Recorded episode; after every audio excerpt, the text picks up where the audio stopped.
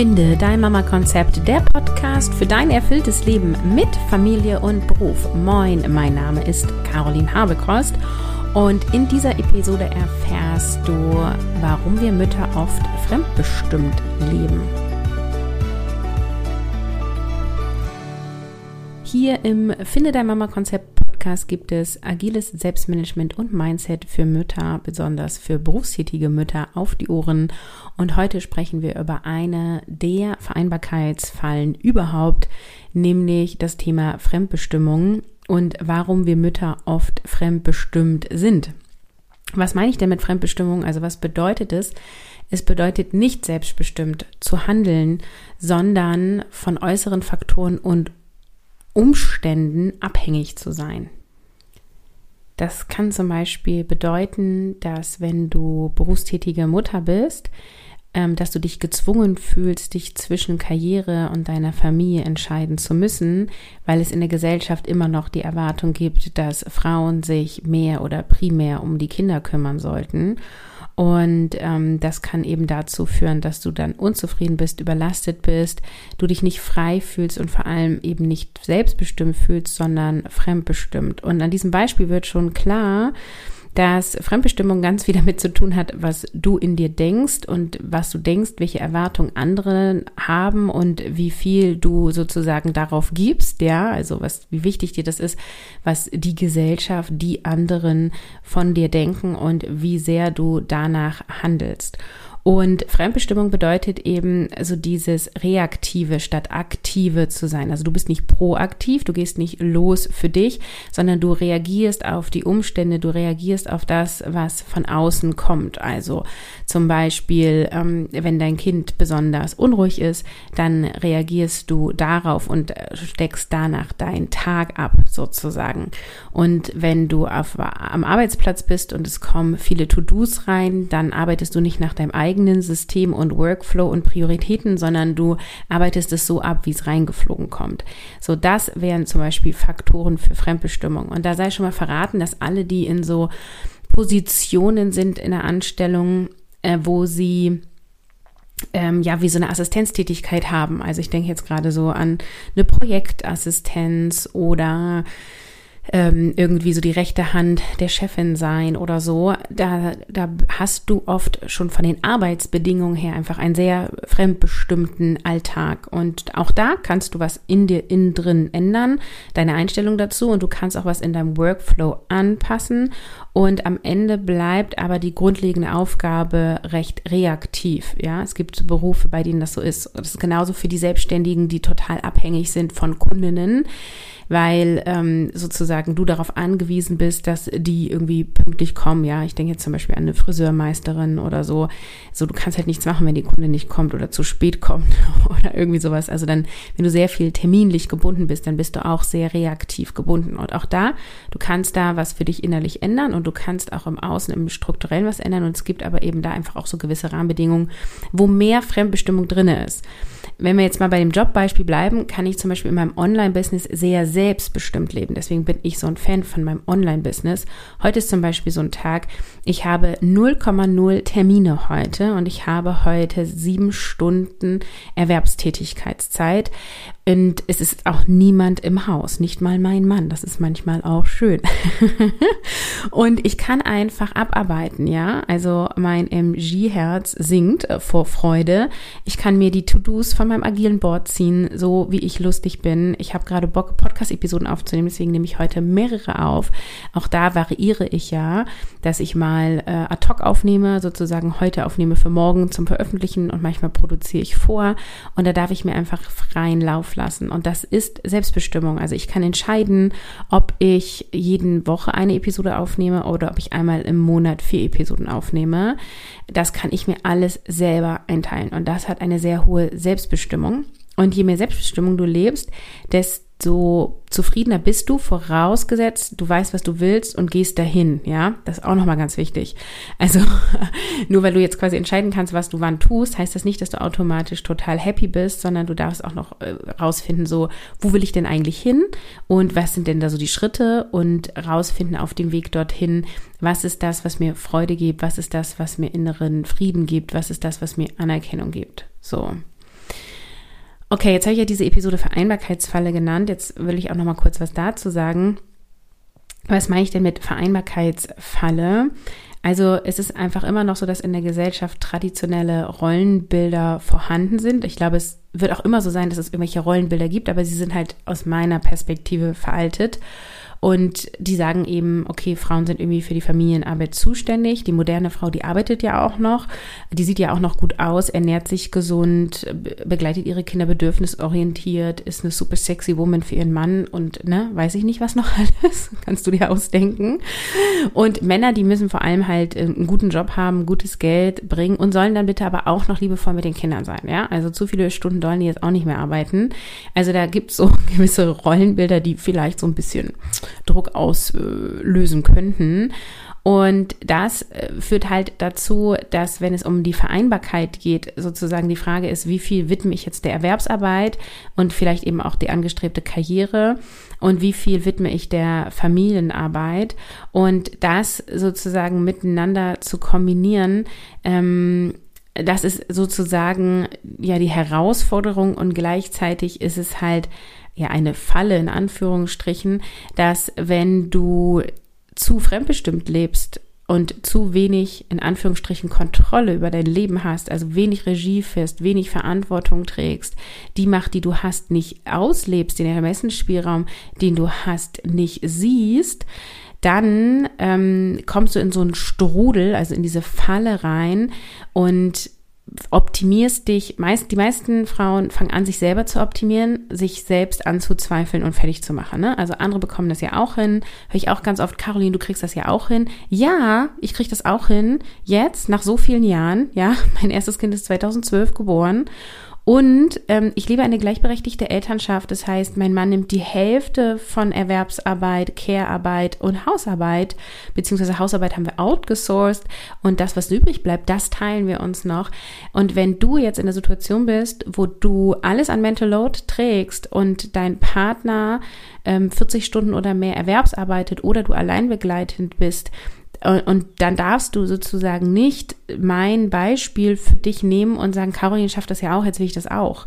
Also natürlich darfst du auch versuchen, dahin zu kommen, wenn du das attraktiv findest, wenn du sagst, ey geil, so will ich es mir auch aufbauen, so, dann schau, wie du es möglich machen kannst, das alles so aufzuteilen und auch grundsätzlich Aufgaben zu reduzieren. Ich habe von Jahr zu Jahr krass Verantwortungen, Aufgaben, ehrenamtliche Positionen und so weiter reduziert und bin damit sehr, sehr happy. Ich kann das grundsätzlich empfehlen. Nur bitte vergleiche deine Rahmenbedingungen nicht mit denen von anderen, wenn die so sehr unterschiedlich sind, ja. Und ähm, wenn du dich jetzt so in diese ja, Vereinbarkeitsfalle reingetappt fühlst, dann überprüf mal so, was sind die gesellschaftlichen Erwartungen, was sind die Erwartungen an mich selber, was glaube ich haben, hat mein Mann, mein, der Vater der Kinder an Erwartungen für mich, ähm, schau mal, wie ist die Verteilung der Familienarbeit, wie viele Kinder habt ihr und wer kümmert sich alles darum? Ich sage immer zu meinem Mann, okay, du und ich zwei zu drei Kindern ist halt voll der schlechte Schlüssel, ne? So, eigentlich wäre es geil, irgendwie sechs Elternteile zu haben und drei Kinder, so für jedes Kind zwei. Das wäre super, ne? Spricht für Einzelkinder. Hat ja alles so seine Vor- und Nachteile. Ähm, ich glaube schon, dass wir das managen können und wir dürfen uns Unterstützung holen durch zum Beispiel Kita, durch Schulhort, durch Oma, Opa, durch Babysitterin, durch die Nachbarschaft, durch Tandemfamilien und welche Optionen es da nicht alles gibt, ja. Und äh, die Vereinbarkeitsfalle bedeutet aber auch oft Arbeitsmarktstrukturen. Also guck auch nochmal hier, so was sind die Rahmenbedingungen, wie ich gesagt habe, wenn du in so einer reaktiven Position bist, ja, wo du quasi zum Beispiel diejenige bist, die immer dafür zuständig ist, ans Telefon zu gehen und es irgendwie alle halbe Stunde mindestens einmal ein Anruf kommt, wie sollst du dann gezielt mal ein größeres To-Do konzentriert, fokussiert, produktiv abarbeiten? Weil Unterbrechungen machen dich weniger produktiv. So, und das liegt jetzt nicht daran, dass du dich nicht gut organisieren kannst, sondern es liegt daran, dass der Mensch, um sich zu konzentrieren, möglichst wenig Ablenkung braucht. Und ein Telefonat lenkt ab, ne? Von der eigentlichen Aufgabe, die du gerade machen sollst. Also da sind sozusagen die Rahmenbedingungen auch ähm, mega, mega wichtig. So, wenn du jetzt ähm, sehr fremdbestimmt lebst, dann hat das Konsequenzen. So, also im schlimmsten Falle wirklich äh, ein erhöhtes Stresslevel, was zu gesundheitlichen, ja, Unruhen führen kann, im schlimmsten Falle zu Burnout, Depressionen, zu Rückenschmerzen, Kopfschmerzen und was nicht alles. Also es ist sozusagen der, der massive Stress und auch so diese innere Unzufriedenheit, die frisst dich halt auf, ne? Weil wenn du das Gefühl hast, andere kriegen das doch auch hin und ähm, ich will aber beruflich nicht auf der Strecke bleiben. Du musst ja nicht mal große Karriereziele haben. Es reicht ja, wenn du sagst, ich möchte meinen Job weiterhin gut und vernünftig auf einem gewissen Niveau machen. Auch das ist schon eine mega Herausforderung, wenn du parallel ein, zwei, drei, vier oder mehr Kinder großziehst, ja und dann auch noch sozusagen die Anforderung an dich hast, eine gute Mutter zu sein, die für die Kinder da ist, dann die ganzen Termine, das Organisatorische. Also da ist so viel, wovon wir uns fremdbestimmen lassen können. Und das führt einfach zu einer ganz hohen Unzufriedenheit, weil wir halt nicht das Gefühl haben, wir lenken unser Leben, sondern wir haben eben das Gefühl, es bricht so alles auf uns ein. Ja, das ist so ein bisschen, ich vergleiche das immer gerne mit dem Bild, ähm, du hast irgendwie eine Garage aufzuräumen sozusagen und ähm, dann fängst du halt an zu sortieren in das wollen wir verkaufen, das kommt auf den Sperrmüll, das können wir verschenken und äh, dann ähm, schmeißen da immer irgendwelche Leute noch mehr Zeug in deine Garage. Also das ist sozusagen die Fremdbestimmung reaktiv, die auf dich zukommt und das alles, was du dann jetzt tust, ist sozusagen permanent alles, was da so draufgeschmissen wird, schnell wegzusortieren. Immer mehr, immer mehr, immer mehr. Aber die Berge werden immer höher, weil immer mehr quasi auf dich einprasselt. Und ähm, die Lösung für die Fremdbestimmung ist halt sozusagen da zu stoppen und zu sagen, so, okay, ähm, mehr Zeug kommt hier nicht in meine Garage und das, was hier ist, das sortiere ich mal durch, ob das überhaupt alles meins ist, sonst kann das nämlich jemand anderes mal weg durchsortieren. So. Also quasi die Fremdbestimmung zu stoppen und das geht im Äußeren, also in äußeren Faktoren auf organisatorischer Ebene und das geht in inneren Faktoren. Und du, also es ist erstrebsam, aus der Fremdbestimmung rauszukommen, weil du dadurch eine höhere Lebenszufriedenheit hast. Ne? Wenn wir selbstbestimmter leben, dann können wir Entscheidungen treffen, dann treffen wir bewusste Entscheidungen und dann können wir auch Entscheidungen treffen Richtung Nordstern, Lebensvision, die uns dann glücklicher macht und uns ein erfülltes Leben ermöglicht. Und es fördert auch deine Gesundheit, weil du eben weniger Stress hast und dadurch weniger Auswirkungen hast auf körperliche und psychische, ja, äh, Leiden oder ja, Störungen. Ich, also die, der Gesundheit geht es besser. Mir fehlt gerade irgendwie ein Wort. Und ähm, Selbstbestimmung und Autonomie kann halt dazu führen, dass du dich viel wohler fühlst und auch eben gesunder fühlst.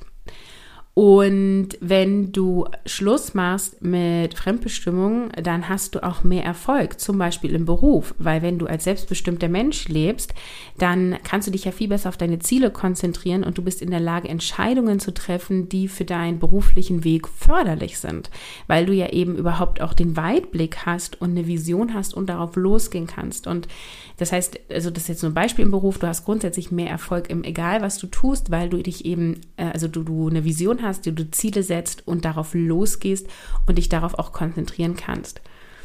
Wenn du Schluss machst mit der Fremdbestimmung, dann hast du auch bessere zwischenmenschliche Beziehungen, weil wenn du selbstbestimmter lebst, bist du ja in der Lage, eine Beziehung zu gestalten, weil du dann weißt, so was sind meine Bedürfnisse ähm, und was möchte ich? Und du kannst dich auch gleichzeitig von Menschen distanzieren, die dir nicht gut tun und du kannst die Beziehung intensivieren, die dir gut tun, ja? Und auch das ist ja was, was eine enorme Auswirkung hat, dein Umfeld, wenn du in einem Umfeld bist mit Menschen, die grundsätzlich erstmal ganz optimistisch sind, dann wirst du auch Dinge optimistischer betrachten im Vergleich zu, wenn du um Menschen umgeben bist, die immer nur äh, die, die Kehrseite der Medaille sehen, die negative in Anführungsstrichen Seite sehen, dann wirst du dich auch mehr auf die negativen Dinge fokussieren.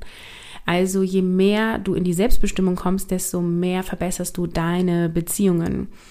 Und wenn du aufhörst mit Fremdbestimmung oder Fremdbestimmung reduzierst, dann hast du auch das Gefühl von mehr Freiheit und Flexibilität, weil du dein Leben ja so gestalten kannst, wie du das möchtest, beziehungsweise du das mehr tun kannst. Und du kannst dann eben dein Leben nach deinen Wünschen und Bedürfnissen gestalten und bist zum Beispiel losgelöst von Erwartungen und Zwängen von außen. Und dadurch kannst du dann ja dein Leben selbst in die Hand nehmen und dann wirklich dir ein Leben aufbauen, was dich wirklich erfüllt.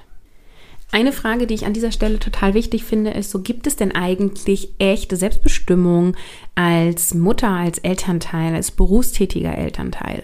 Und da kommt es jetzt ein bisschen drauf an, was verstehen wir darunter? Ich glaube, hundertprozentige Selbstbestimmung lebt kein Mensch auf dieser Erde. Oder ich habe diese Person noch nicht kennengelernt, weil wir einfach alle total konditioniert, geprägt sind und irgendwie mh, mm, nicht authentisch unser Ich leben und oft auch gar nicht genau wissen, was sind alles unsere Bedürfnisse. Das ist ja so der Weg, wohin dich Mindset-Arbeit, Persönlichkeitsentwicklung und eben auch Human Design führen kann, dass du mal rausfindest, so, wer bin ich, welche Potenziale habe ich, was macht mich glücklich, wie fühlt sich denn mein Leben an, wenn es leicht ist? Und was ist denn das, was mich wirklich ja erfüllt, ja wirklich erfüllt, ne? Kein, du willst kein befülltes Leben, sondern willst ein erfülltes Leben haben. Und wenn wir jetzt sagen, so 100% selbstbestimmt, du bestimmst alles selber, ich glaube, das, äh, das gibt es nicht. Also vielleicht kommt es noch, dass ich irgendwann denke, dass es das gibt, aber aktueller Stand in meinem Mindset-Denkrahmen ist 100%, ich glaube nicht. Und ich glaube, dass es für Eltern und für berufstätige Eltern eine besonders hohe Herausforderung ist. Und das Gute ist aber, wenn du Herausforderungen hast, du kannst die meistern und dadurch kannst du dann auch sozusagen meisterhaft in diesem Bereich werden und andere, die gar nicht erst das Problem haben, die, die lernen halt auch nicht, dann noch mehr in die Selbstbestimmung zu kommen. Das heißt, dadurch, dass du jetzt eben merkst, so, okay, gut, wenn mein Kind krank ist, dann kann ich oder der Papa irgendwie gerade nicht Erwerbsarbeiten gehen. Okay, wenn mein Kind irgendwie gerade einen Wutanfall hat und keinen Bock hat, Lebensmittel einzukaufen, dann kann ich diesen Einkauf abbrechen. Es bringt irgendwie gar nichts. Also ich meine, natürlich kannst du nochmal versuchen, dein Kind irgendwie gut zu begleiten, so dass es doch klappt. Aber wenn es nicht geht, dann geht's nicht. So, du kannst darauf Einfluss nehmen, aber du kannst es nicht bestimmen. Du kannst jetzt keinen Knopf bei dem Kind drücken und sagen, so, und jetzt hast du gute Laune und wir gehen hier Lebensmittel einkaufen, sondern du kannst es beeinflussen, aber du kannst es nicht kontrollieren, du kannst es nicht bestimmen. Ne? Für alle, die das Zeitarchetypen-Quiz gemacht haben, Miss Controletti lässt grüßen, du würdest so gerne diesen Knopf bei deinem Kind finden und bei allen anderen Menschen. I know. Und es gibt den nicht. So, nimm das an. Du kannst es beeinflussen, aber du kannst es nicht bestimmen. So, also hundertprozentige Selbstbestimmung und sozusagen null Prozent Fremdbestimmung, mh, hm, schwierig, meine Meinung. Und was total möglich ist, ist total viel in die Selbstbestimmung zu kommen. Weil was ich immer wieder sehe, ist, dass halt die, insbesondere die Mütter, einfach in diese Haltung gehen von, ich kann nichts machen, ne? Also das ist halt Fremdbestimmung. Also das Kind ist jetzt halt hier in, wie sagt man, in den Terrible Two, finde ich auch ganz blöden Begriff, weil das so, als wäre das ganze zweite Lebensjahr einfach nur terrible. Das stimmt ja nicht, ja, so. Aber so nach dem Motto, das Kind ist jetzt in der Autonomiephase. Damals durfte man noch Trotzphase sagen. Und dann ist es halt so und ich kann da jetzt nichts machen. Das ist ja auch nur die halbe Wahrheit. Weil du kannst ja für dein Leben bestimmen. Du kannst dir entscheiden, wie du dir deinen Tag strukturierst. Du kannst entscheiden, wie dein Kind betreut wird. Ob du 24 Stunden sieben für dein Kind zuständig bist, ob der Vater Anteile davon übernimmt oder ob du dir ein anderes Netzwerk aufbaust oder Betreuungsinstitutionen. Du kannst entscheiden, wie du Termine legst. Wenn du weißt, dass dein Kind nicht gerne Lebensmittel einkaufen geht, dann tust du es eben ohne Kind. Dann organisierst du es so, dass du es ohne Kind machst oder lässt dir die Lebensmittel nach Hause liefern. Und das ist die Selbstbestimmung, die du hast. Du musst ja nicht mit deinem Kind an diesem Tag um diese Uhrzeit Lebensmittel einkaufen gehen.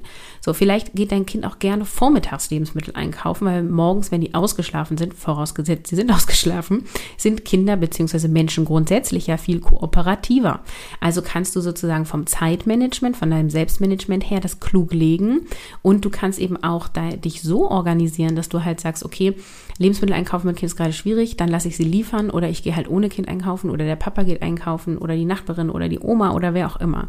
Und das ist die Selbstbestimmung, die du hast. Und diese Art der Selbstbestimmung, die hast du sogar 100 Prozent, weil du das alles managen kannst. Und da geben viele halt das Zepter ab. Ne? Also da sagen halt viele so, ja, kann ich halt nichts machen. So, ich mache jetzt hier mal einen Punkt. Viel tiefer auf dieses Thema gehe ich im Online-Bootcamp raus aus der Fremdbestimmung ein. Und äh, das wird am 30.05.2023 wieder starten.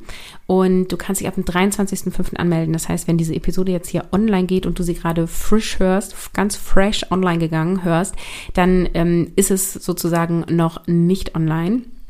Also die Anmeldung ist noch nicht möglich, aber ab dem 23. Und da bekommst du kurz und knackig in sieben Tage Impulse, die dich ermutigen, dir die Erlaubnis zu geben, selbstbestimmt zu leben. Du bekommst konkrete Mindset-Fragen, sodass du wirklich in deinem Kopf etwas verändern kannst und du bekommst Reflexion und diese Reflexion führt dann zu deinen individuellen Aha-Momenten und dadurch bekommst du Mindshifts, die deine Sichtweise dauerhaft verändern und so kannst du auch Gedankenblockaden lösen. Das Bootcamp ist ein Audio-Bootcamp, das heißt, du kannst es von überall unterwegs hören. Und letztes Jahr hat es schon einmal stattgefunden und da hat unter anderem Susanne teilgenommen. Sie ist verheiratet und Mutter von zwei Kindern im Alter von zwei und sechs. Und sie hat danach gesagt, vor dem Bootcamp dachte ich, ich bin schon auf einem Weg, mein Mindset zu verändern und hatte sogar Angst, dass ich das Geld dafür umsonst ausgebe. Das Bootcamp hat mir aber noch einmal so viele Impulse gegeben, dass es sich jetzt einfach toll anfühlt, zum Teil dieselben Handlungen auszuführen, es sich mit verändernden Gedanken dann aber plötzlich selbstbestimmt anfühlt. Es hat sich alle Male gelohnt. Richtig cool. Ich freue mich über Ihr Ergebnis und du kannst solche Ergebnisse für dich auch kreieren. Ähm, ich schicke immer eine Info über meine Mailingliste. Also alle, die sich im Newsletter eingetragen haben, kriegen immer eine E-Mail, wenn es irgendwie ein Programm von mir öffnet. Wenn du da noch nicht drinne bist und die Anmeldung für raus aus der Fremdbestimmung nicht verpassen möchtest, dann geh auf carolinhabekost.de slash Organisation. Dafür kannst du dich für 0 Euro eintragen und dann bekommst du die E-Mails mit allen Infos und wie gesagt, ab nächste Woche ist dann die Anmeldung ähm, geöffnet und dann findest du auf meiner Website, auf meinem Instagram-Kanal und so weiter auch den Direktlink zu raus aus der Fremdbestimmung. Ja, dann wünsche ich dir, dass du heute aus dieser Episode viele Impulse mitgenommen hast und verstanden hast, warum Fremdbestimmung Mm, ich sag mal, unattraktiv ist und dass du kein Opfer deiner Umstände bist, ja. Du musst nicht diese extreme Fremdbestimmung aushalten, sondern du hast die Möglichkeit, in vielen Bereichen sehr viel selbstbestimmter zu leben. Ich wünsche dir heute einen ganz tollen Tag und freue mich, wenn wir uns nächste Woche hier wieder hören. Ich sage Tschüss, ciao, ciao, deine Caroline. Ich freue mich, dass du diese Episode bis zum Ende gehört hast. Danke für dein Zuhören. Cool, dass du die Impulse für dich umsetzt. Und meine Bitte an dich ist, in dem Player, in dem du gerade diese Episode hörst, gib mir doch eine 5-Sterne-Bewertung, zum Beispiel bei Spotify, Apple Podcast oder wie sie alle heißen. Ich freue mich mega über deine Rezension und sage Danke.